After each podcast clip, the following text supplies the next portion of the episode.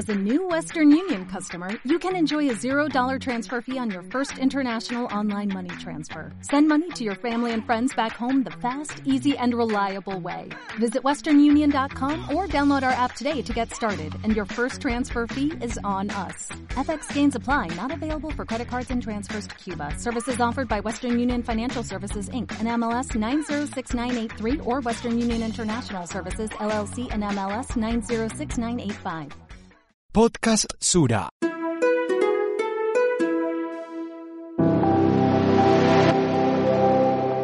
Cuando ya realmente identificamos que se presenta la depresión como tal, juega un papel necesario la red de apoyo familiar, la red de apoyo social. Cobra gran importancia en mis hábitos de vida. Hola, acabas de escuchar un fragmento de nuestro episodio de hoy. ¿Intuyes de qué tema vamos a conversar? Bueno, está un poco difícil. El tema que nos convoca es la depresión posparto. Pero primero quiero darle la bienvenida a Paula. Paula, qué bueno tenerte en este espacio. Hola María Camila y hola a quienes nos escuchan. Yo también estoy muy feliz de participar en esta conversadita. Tal vez hablar de depresión en general es complejo. Normalmente le ponemos un tabú o no lo reconocemos a tiempo. Así es, Paula. Lo más difícil es reconocer esa delgada línea entre una tristeza, algo pasajero y normal, y un trastorno mental que requiere de ciertos cuidados especiales. Para no enredarnos con términos y conceptos, hoy tenemos dos invitadas que nos darán pistas sobre la depresión posparto. ¿Qué es? ¿Será que puede prevenirse? Hay algunas causas establecidas y muchas otras respuestas en este nuevo episodio de Podcast Sura dedicado a hablar de la maternidad. Seguramente todos ustedes terminarán con muchas claridades. Sin embargo, para eso deben escuchar el episodio completo.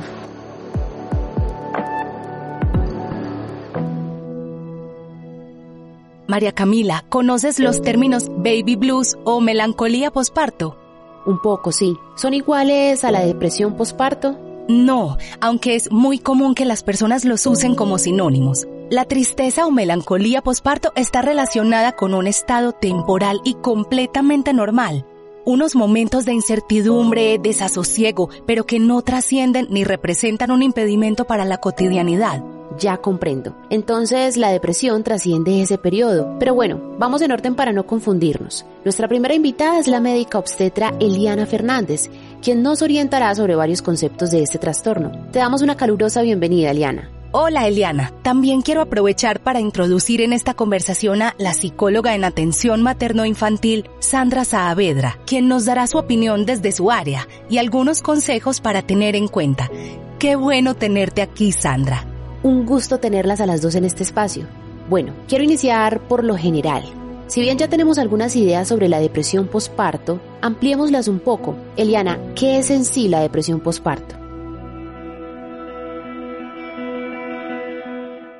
Es una depresión mayor. Aparece en una de cada siete embarazos. Esto es un, número nuevo porque creíamos anteriormente que era entre un 15 y un 20% y ya vemos que es un poco más en la población general. Generalmente es un episodio depresivo mayor que se asocia al parto e inicia en los primeros 12 meses postparto y sus síntomas están presentes todos los días de la vida y dura más de dos semanas. Lo triste de la depresión postparto es que en el 50% de las mamás no se hace el diagnóstico, bien sea por temor a consultar, por el estigma que genera la palabra depresión o porque no reconocemos los síntomas. Muy importante poner esta discusión sobre la mesa. Lo que decíamos al inicio, la delgada línea entre estar triste o estar deprimido. Eliana, tú misma nos dices que normalmente no reconocemos los síntomas. ¿Cuáles son esas señales a las que debemos prestarles atención? Digamos que hay como cinco pilares en el diagnóstico o cinco síntomas que son esenciales para el diagnóstico de depresión postparto que generalmente son de aparición diaria, duran todo el día o gran parte del día y son el tener el ánimo depresivo, perder el interés o el placer por hacer las cosas cotidianas, una anedonia, dormir mucho o tener cero sueño durante más de dos semanas, agitación o retardo motor, un sentimiento de culpa persistente. En estas pacientes varía el apetito y pueden tener una variación hasta el 5% del peso en el mes siguiente a la aparición de los síntomas. Fatiga con una falta de energía total y en los casos más severos empiezan a tener ideación suicida, o ya tienen planes suicidas verdaderos o hacen intentos suicidas, ¿sí? Y tienen una incapacidad para la toma de decisiones y pueden llevar o llegar más allá hasta tener verdaderamente una psicosis postparto que solo aparece afortunadamente en el 1% de las pacientes que tienen una depresión postparto y se caracteriza porque es una emergencia psiquiátrica, o sea, requiere tomar decisiones inmediatamente, muchas veces hospitalizar a la madre porque en estas pacientes la probabilidad de suicidio es muy alta, tienen muchas alucinaciones, falta del juicio, delirio y en los casos más tristes y extremos hemos tenido infanticidios por esta causa. Clarísimo, Eliana. Ahora bien, lo más importante es reconocerla como una enfermedad que aqueja a muchas mamás incluso algunas de las que nos escuchan hoy. Yo tengo una pregunta para ti también sobre el origen, las causas o mejor los detonantes de esta depresión posparto. ¿Hay algunos factores que la producen? La patogénesis de este trastorno no está bien definida o determinada.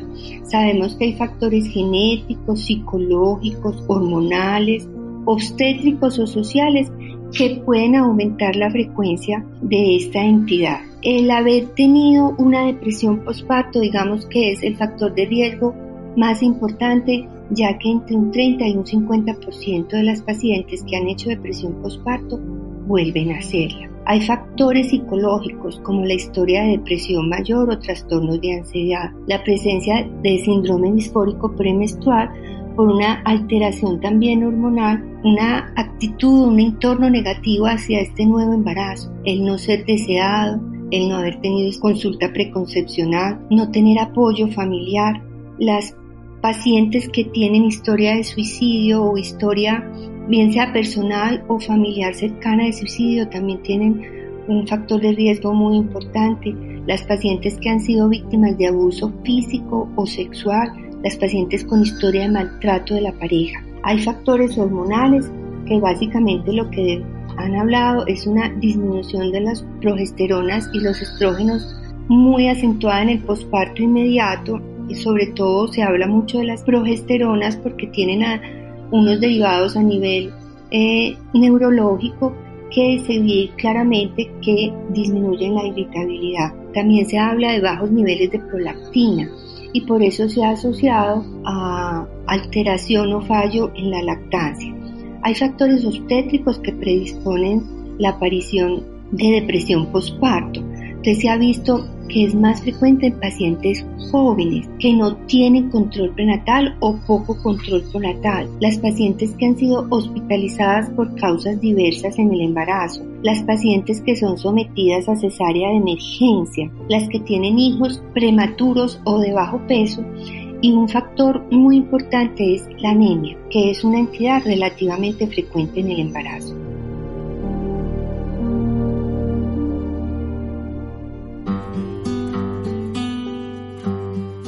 Bueno, hasta el momento ya sabemos qué es la depresión posparto, algunos de sus síntomas y sus causas principales. Quiero que escuchemos a Sandra un poco desde su perspectiva psicológica. Sandra, digamos que una mamá es diagnosticada con depresión posparto, ¿sí?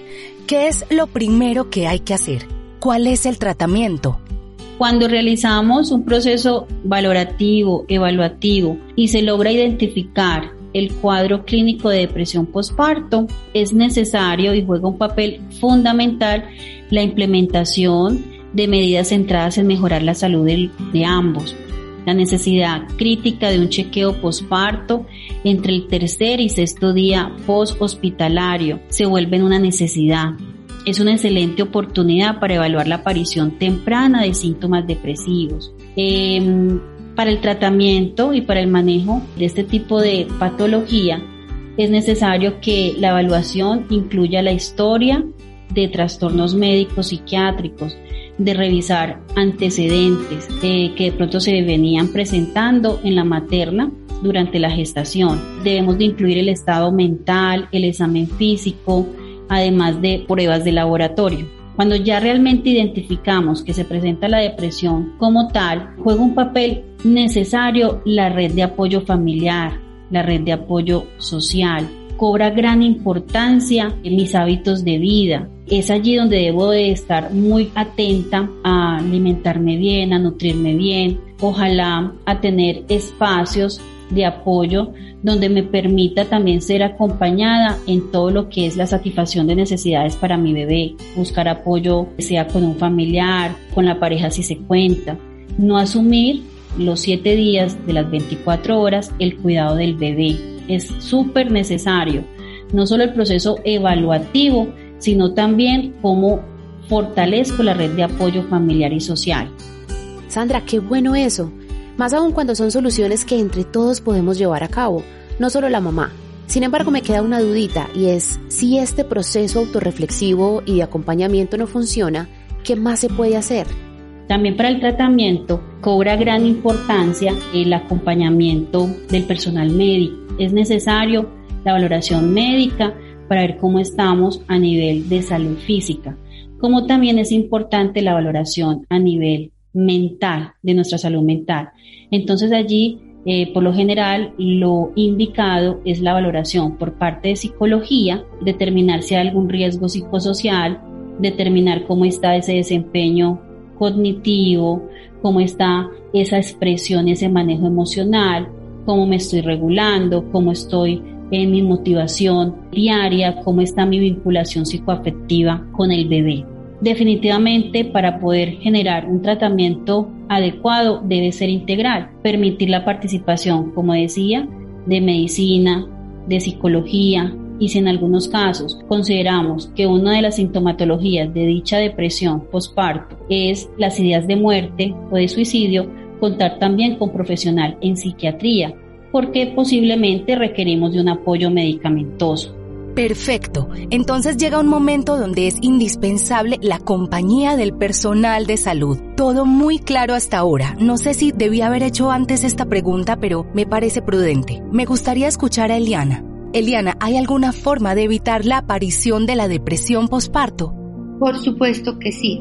O sea, hay cosas inevitables, pero hay unas que sí se pueden corregir. Entonces, básicamente, habrían que hacer primero un embarazo deseado una consulta preconcepcional, el tener acompañamiento de la familia durante el embarazo, bien sea de su pareja o de su entorno más cercano, hacer un adecuado control prenatal y que el médico en ese ingreso al control prenatal detecte tempranamente pacientes que tienen riesgo de hacer depresión postparto o pacientes que ya tienen un estado depresivo que necesitan acompañamiento de psicoterapia desde el principio del embarazo. Debe interrogarse sobre factores de riesgo personales, como te dije, familiares, los hábitos y el entorno, tratando de mitigar todos estos factores para que en finalización del embarazo la paciente no padezca una depresión postparto. El facilitarle a la paciente lo que nosotros llamamos el programa de mamás consentidas, que en general son los cursos psicoprofilácticos, porque dentro de estos cursos la paciente y su familia más cercana, que generalmente la acompaña, el compañero, la madre, la amiga, pueden detectar síntomas iniciales y manifestarlos. ¿sí? Es muy importante el apoyo de la familia y del personal de salud en esto y que la paciente a medida que se educa y aprende a detectar los síntomas, entienda que es una condición normal, que no hay que tener miedo ni temor de expresar tristeza, desesperanza, anedonia o cualquiera de los síntomas, porque entre más rápido ella los exprese, más rápido los podemos detectar y tomar las conductas respectivas.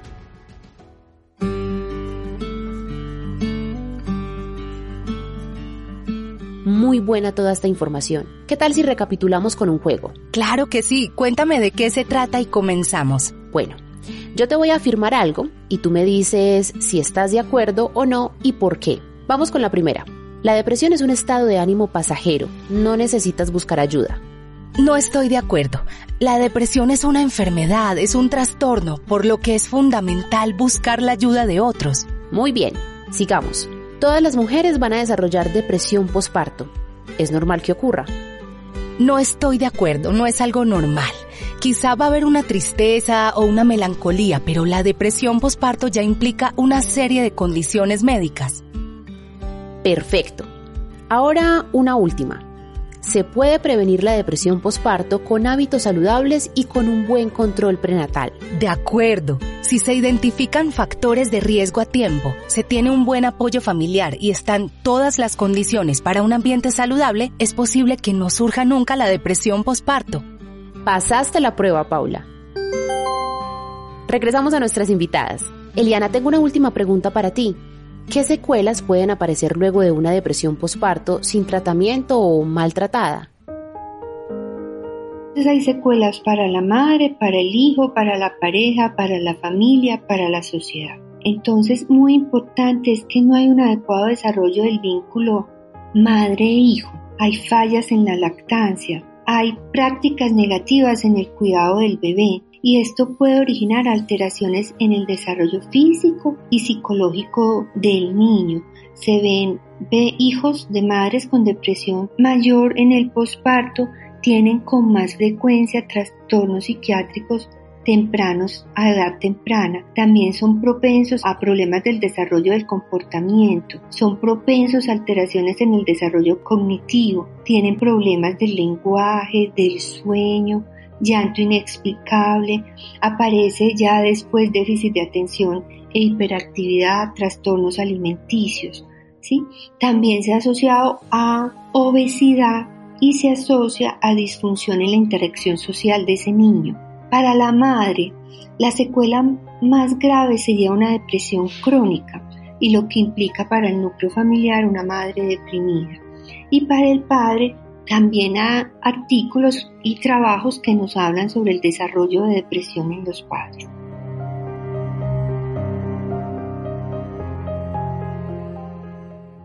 Bueno, nos vamos acercando al final de este episodio. Qué triste, pero igual hemos aprendido muchísimo. Yo no quiero despedir a nuestras invitadas sin unas recomendaciones finales. ¿Qué tal, Sandra, si nos das unos últimos mensajes? Para pensar en nuestra salud mental es necesario considerar estas recomendaciones, no solo para volvernos a adaptar después de, nuestro parto, sino también van a contribuir para que el cuadro clínico de la depresión postparto no se agudice, no se vuelva crónico. La primera recomendación que les quiero brindar es tratar de establecer horarios, horarios pertinentes de nutrición. Es necesario que no se descuiden a nivel nutricional. Cuando dejamos mucho tiempo sin comer o en procesos de ayuno, afectamos nuestra energía vital y nos tornamos más vulnerables a estar tristes e irritables. Entonces, primera recomendación, pensando en nuestra salud mental, en el tratar de dar afrontamiento a esos sentimientos de tristeza, el tratar de afrontar de la manera más pertinente una depresión postparto es no descuidarnos a nivel nutricional. Lo segundo, durante el día y antes de, descansar en la noche, sacar espacios de hidratación, sacar espacios mínimamente 15 minutos de actividad física. Allí no estoy hablando de ejercicio ni de deporte, sino el tratar de activar, el tratar de activar nuestro sistema nervioso central. Nos va a ayudar incluso para el manejo de la angustia que se pueden presentar en este nuevo proceso de vida. La otra recomendación, saque tiempo para usted, saque un tiempo del día para usted. Ojalá pudiéramos darnos eh, mínimamente una horita donde yo pueda tener un espacio para mis actividades de aseo, de preocupación a nivel de imagen o hacer esas actividades que a mí me generan relajación, leer, de pronto dibujar, sacar espacios de expresión emocional, de diálogo con esas personas importantes que me vienen rodeando a nivel gestacional y ahora que estoy posparto. Sandra y Eliana, mil y mil gracias por compartir su conocimiento con nosotras. De aquí seguramente saldremos con más de una tarea. Gracias a ustedes que también nos acompañaron durante todo el episodio. ¿Conoces alguna mamá que esté pasando por un periodo de estos? Seguro esta información le puede ayudar. Nos escuchamos pronto en otra emisión de nuestro podcast Sura Maternidad un espacio donde conversamos sobre temas que no solo les interesan a las mamás, sino también a todas las personas que tienen alguna relación con la maternidad. Cuídense mucho. Chao.